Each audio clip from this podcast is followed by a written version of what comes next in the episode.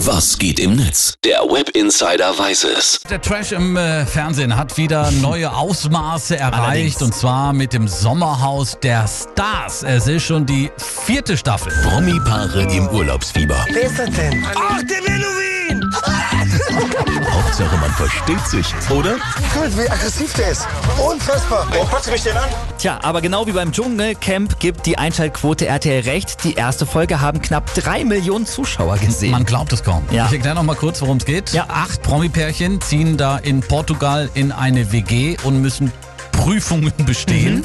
Für den Gewinner gibt es aber immerhin 50.000 Euro. Und ich finde, da ist auch schon der erste Fehler. Olli, bitte Ja, korrigier ja. mich, aber ist die Definition von Promi nicht, dass man bekannt ist? Das ist richtig, eigentlich schon, ja. Aber äh, ganz ehrlich, wer zur Hölle ist Mike Heiter oder Maike Heiter, Elena Miras oder Jelisch Kotsch oder Johannes Haller? Ich kenne die alle nicht. Tja, oder um es mit den Worten von Willi Herren, der ja auch mit dabei ist, zu sagen, Ich kannte äh, gar nicht. Ich habe noch nie. Nee. Ja Mensch, Willi Herren, der alte Malle-Prolet, äh, der ist noch einer der bekannteren. Sommerhaus! Wir Wir sind doch alle durchgeknallt. Das, das, ist das Sommerhaus. Tja, da hat Willi Herren noch auf Kumpel gemacht und für Stimmung gesorgt. Oder wie Vanessa ohne Knödel twittert, Sommerhaus der Stars, das Treffen der anonymen Megapark Ultras.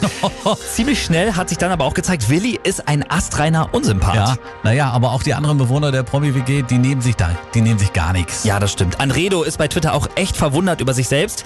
Ich hätte nie gedacht, dass ich mal 16 Personen in einer ranzigen Bude beim Anschreien beobachte und es sind nicht die Wollnies. Die Frage ist nur, Philipp, äh, warum funktioniert dieses Format so gut? Das ist schon gesagt, unglaubliche Einschaltquoten. Ich gebe ja zu, der Wendler und seine junge Laura, dazu Mhm. noch Benjamin Boyce und DSDS-Opfer Menowin. Gut, das hat schon gewissen Unterhaltungswert, ne? Ja, das stimmt. Oder wie Anja Rützel sagt bei Twitter, aus dem ganzen Sommerhausmaterial bastele ich mir einen schönen Werbetrailer für mein Pro-Einsamkeitsbuch. Überzeugendere Propaganda gegen den Verpaarungszwang gibt es nicht. Jetzt reicht's aber auch mit dem Fremdscham. Ich kann nicht mehr. Mir wird schlecht. Vielen Dank, Philipp, für den Blick ins World Wide Web. Sehr gerne. Ja.